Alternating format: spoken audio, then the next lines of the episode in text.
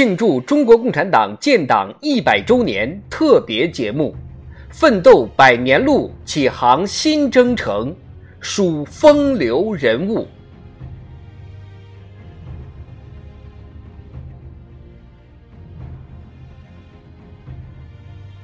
坚决革命的同志，董振堂。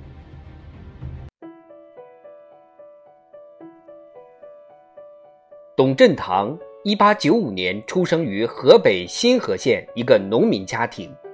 一九一七年考入北京清河陆军中学，一九二三年毕业于保定陆军军官学校。毕业后投身于冯玉祥的西北军。因战功显赫，由排长逐级递升至师长。一九三零年中原大战后，被国民革命军收编，任二十六军第七十三旅旅长。一九三一年，董振堂被调到江西剿共。九一八事变后，他反对蒋介石“攘外必先安内”的政策，思想日益倾向革命。同年十二月十四日。和赵博生、季振同等率领第二十六军一点七万余官兵举行宁都起义，宣布加入红军，在中国革命史上写下了光辉的一页。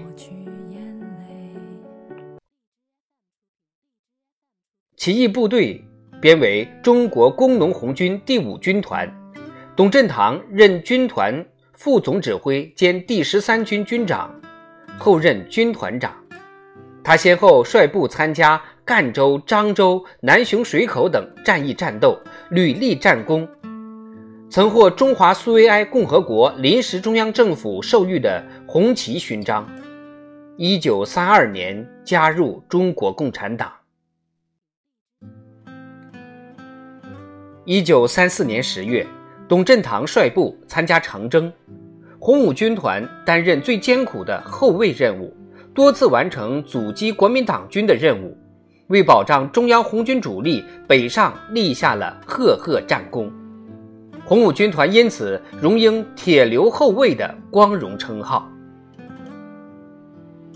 一九三五年六月，第一四方面军会师后，第五军团改称第五军，董振堂任军长。一九三六年十月，红军三大主力在会宁会师后。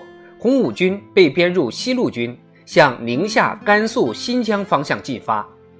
一九三七年一月十二日，董振堂率部在甘肃高台县城与六七倍于己的敌人浴血苦战，战至最后一人一弹，于二十日壮烈牺牲，十年四十二岁。董振堂是红军牺牲的最高级别将领之一。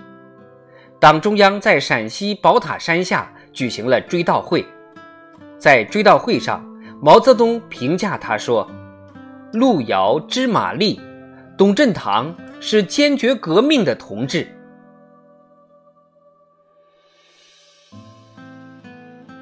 为了纪念董振堂，新河县建有振堂公园、振堂中学。振堂纪念馆等，石家庄华北军区烈士陵园和甘肃高台烈士陵园内都建有董振堂纪念碑亭。